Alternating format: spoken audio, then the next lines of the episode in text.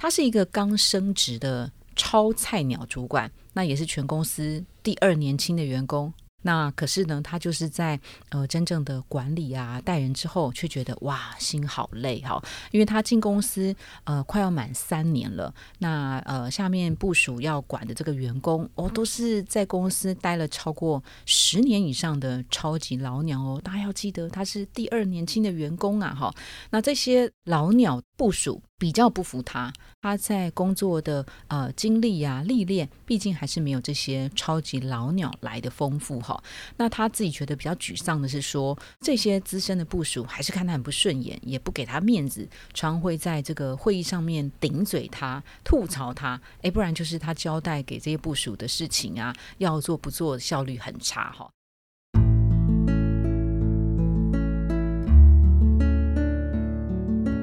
植牙诊所，帮你一生都精彩，从新鲜到退休。Hello，大家好，我是主持人 Pola。我们今天进行的单元是粉丝敲碗。那这是一位粉丝朋友，他在一零四植牙诊所的网站上问了这样的问题：老板赏识升主管。可是他却带不动那些比他年纪大的资深员工，怎么办呢？好，那今天来回答这位粉丝敲碗的来宾，他是一零四人力银行资深设计经理廖培志 Patrick。Hello，你好。Hello，Pora，Hello，大家，大家好。好，哎，请大派再多介绍一下自己好不好？OK，我在一零四负责那个产品体验设计部。那我们目前有负责的团队有哦，产品设计，还有产品行销。以及我们的那个集团行销营运这这相关的啊，那你那个目前带多少员工啊？我现在目前带二十一位设计师。里面也有年纪比你资深的，当然有啊。我这边我自己已经很资深了，然后他们比我更比我更资深。那我这边呃，先跟听众朋友们补充问这个问题的粉丝他的背景哦，呃，确实蛮年轻的，大概二十六到三十岁的年纪哦，所以可能在升主管之后会碰到他年纪比他大的资深员工的几率可能相对比较高一点哦。他目前是在水电能源供应业哦，做的是经营。幕僚的这个职务，他是一个刚升职的超菜鸟主管，那也是全公司。第二年轻的员工，哎，真的年轻哎，第二年轻哦，好，所以他刚升上主管的时候，哇哦，他觉得心里真是太开心了，觉得自己的付出跟努力终于被老板看到。那可是呢，他就是在呃真正的管理啊带人之后，却觉得哇心好累哈，因为他进公司呃快要满三年了，那呃下面部署要管的这个员工哦，都是在公司待了超过十年以上的超级老老鸟哦，大家要记得他。是第二年轻的员工啊，哈，那这些老鸟部署。比较不服他，那他也能够理解啦。那呃，主要是因为年资的关系。那他他自己虽然觉得是呃自己的业绩还不错，拿的案子又比较多，然后呢自己的专业领域也跟这方面是相关的，也有一些证照。可是他在工作的呃经历呀、历练，毕竟还是没有这些超级老鸟来的丰富哈。那他自己觉得比较沮丧的是说，他其实已经是嗯很客气，比较不摆主管的架子。可是这这些资深的部署还是看他很不顺眼，也不给他面子，常会在这个会议上面顶嘴他、吐槽他。哎，不然就是他交代给这些部署的事情啊，要做不做，效率很差哈。那他有时候自己沮丧到说：“哎，算了吧，当一个主管没什么了不起的，还是我干脆连这个主管也不要做了呢。”好，他目前面面临到这种刚升主管、超菜鸟主管 VS 资深部署带不动。你听到这样的故事，你会给他什么样的 paper 让他好好的来度过这段时间呢？嗯，我用我个人的经验分享来跟他做一个小小的建议哦，就是我自己啊，刚到一零四这个团队，刚好就有跟他写的差不多哎，就是我真的是我们团队年纪最小的设计师。哦，真的，真的，真的，我当时在那个状态下，然后那个时候我们有。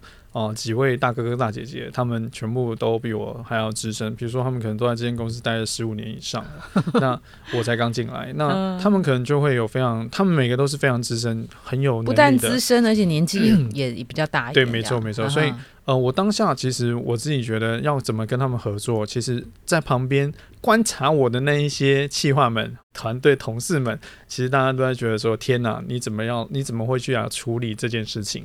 所以大家都在观望。所以不是看你好戏吧？多数啊，就是看说怎么弄啊，然后呃，怎么怎么合作。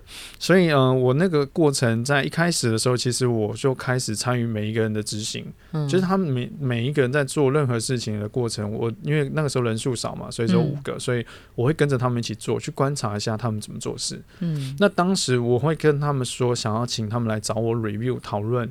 专案其实他们是很排斥的，因为他们会觉得说你凭什么跟一个小毛头报告我的工作？所以他们真的其实是很排斥。所以我在这个过程中，实质上我会跟着他们一起在操作专案。比如说他做一个什么样子的 banner，嗯，我也会去做一个什么样子的 banner。哦，他做你也做，我会跟着他一起做，我会花我的时间来跟你一起做。为什么？是因为我不想要让你觉得我跟你有一个很大的距离。嗯，我不要用你觉得说我好像就是很刻意的在角，就是在跟你针对于。对跟不对的视觉来讨论，因为很多都是很个人主观的，所以你怎么客观一点，或者是你要调整什么，你要再弄一个比较具象的东西，让人家看得到，就是让他觉得呃比较好讨论、说服，也不能说是说服，就是我在说的是可能可以做出来是这个样子，那我们可以来讨论看看嘛，那。会让这件事情比较降低大家的冲突，是因为他就会觉得你出一张嘴改都是我在改，啊，凭什么？啊，对啊，我是你主管。问题是，我觉得不需要。我每天这样做做了这么多年，没有计划跟我说过哪边不对啊？为什么你今天来就觉得我这都不对？为什么每次给你看我都要改？是是，所以真的会有很大的冲突。所以那个过程中，我就是有时间的情况下，我都会尽量跟着你们做。可是他不会觉得说我都做了，你也做，你是不相信我吗？呃，对，一开始都会有这个过程，但是在那个过程中，我会把问题厘清，然后找企划一起来讨论，甚至于我会找第三个设计师进来讨论。我不要让你觉得是我用主管的身份针对你，而是我希望这个东西是 balance 的，甚至于我做这个不见得是我是最好的，甚至我做的不见得是一定是对的。但是我要让你降低你的防防备的心态，就是说我甚至于我没有空陪你一起做的时候，我也会找第三个人。跟着一起讨论，或是第四个人，为什么？是因为同时间讨论的时候，会让你的那个心房降低啊。然后我们从中间来建立一个所谓的沟通的啊一个沟通系统，跟我们彼此中间的信任度。哦，这是其中的一种做法。那第二个是我让他去做他很不擅长的工作。哦，那从他不擅长的工作过程中，你可以去从中间。第一个是彰显你自己本身的专业能力之外，但是你就是会比较辛苦一点，你就要做给他看了，你就要真的要有那个能力可以。那不很挫败吗？你现在这个，你这个是故意的安排。我真的是这样子，那这个过程中会让他会让他知道说他不足的地方在哪里，然后你也可以从中间去建建立你自己跟他之间的信任度，因为再怎么样都要把事情做出来，所以你可以在做的过程中让他知道事情是可以这样做的，来建立彼此之间对这件事情的那一种所谓的呃共同性吧，还有就是信任度。那在这样子的过程中，其他的组员。看到你会用这种方式在作业的时候，对你的信任度就会比较大幅的提升，他就不会说你只是一个打嘴炮的主管。那这个点我觉得蛮重要，是因为我自己的操作下，在这样子的过程前期让团队接受我，虽然说我会比较累一点，但是这也让我在后面沟通上面。啊，有一定的力道，然后大家也会比较能够接受接接受你这个角度了。对，哇，是很认真的，是在建立你的团队，特别是在信任感这个部分。对，而且我觉得你以身作则，不是以身试法，以身作则很厉害。这其实是真的是蛮累的一件事，哎哈。我是说，你跟部署同样在做一件事情，而且你还必须要讲。说我做这件事情的目的，并不是我要 PK 你，而是我要知道这个过程，而且我要让你知道我是不是只是出一张嘴的人。因为每个人做东西一定会遇到问题，比如说。他像刚刚他举例的，他在执行的过程一定可能都会遇到被 reject 这件事情。对，那被 reject 的时候，就会是你主你你最好表现的时候，是因为他可能做了什么东西是被外在因素而改变，所以他可能没办法推动。那这时候你在过程中如果能够让事情变得很好的推动，你用的是什么方法？是那这个过程中就不是这么客，不是这么主观的，都是你在说话了。你你是在为了解决事情而做的，所以。他们就会更能够接受你，嗯哼，在怎么做事情。而且你就是跟他们一起挽起袖子做的时候，当他们碰到一些困难，你才有办法，因为你是参与者嘛。对，对啊，但是这个挽起袖子做的那个程度，就会要好好拿捏。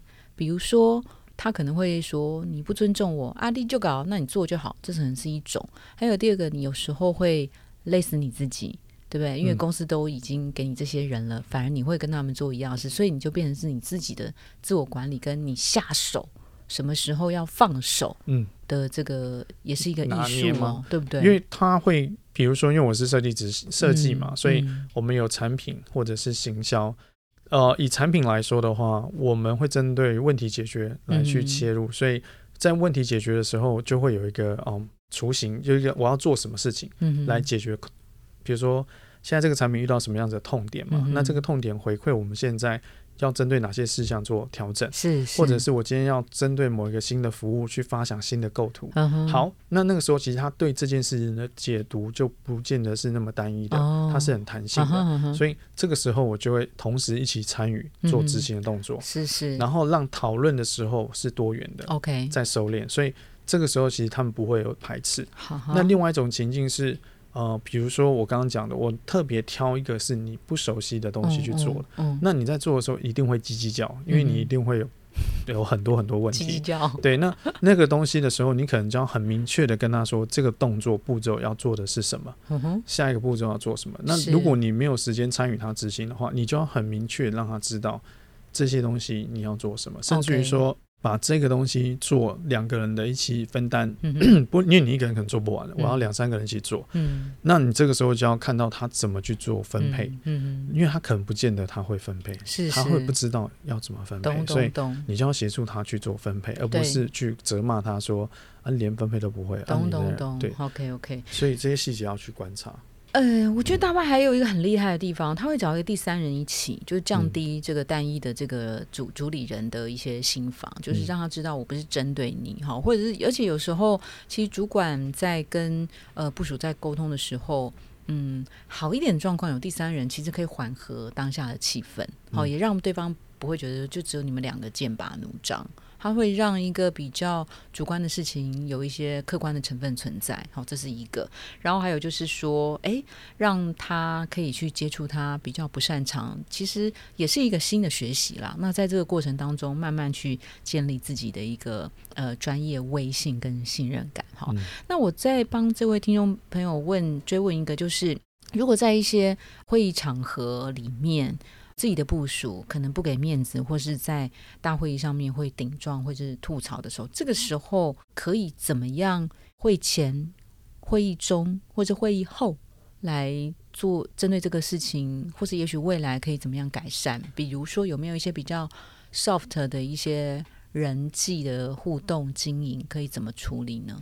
那我觉得他应该是在讨论的过程中，应该是没有共识，才会所以才会造成这样子的一个问题。所以，你可能在，因为你又是自己的 team member，所以嗯可能在讨论的过程是可以先彼此有一个知会的。嗯那如果你遇到的问题会是说，他就是私下在讲，他都不回话，嗯然后喜欢在大团队分享的过程中用强硬的方式去表达他的不满。是是那我觉得你也可能只能在这个过程先忍忍耐收下，因为我觉得在一个工作场合啊，这个是我自己观察、自己认知的，就是谁先生气谁就输了。啊，所以你可以针对于他当下所表示的不满，稍微做一个，就是你自己把它收下来啊，稍微记一下。嗯。那你在会议后，你可以去找他，或者是你可以找你的主管，嗯。稍微去厘清一下问题到底可能是什么，嗯哼。或者是等他都发完脾气了之后，私下来问他说，你到底针对问题的点是什么？嗯然后你从中间给他一些指引，或者是说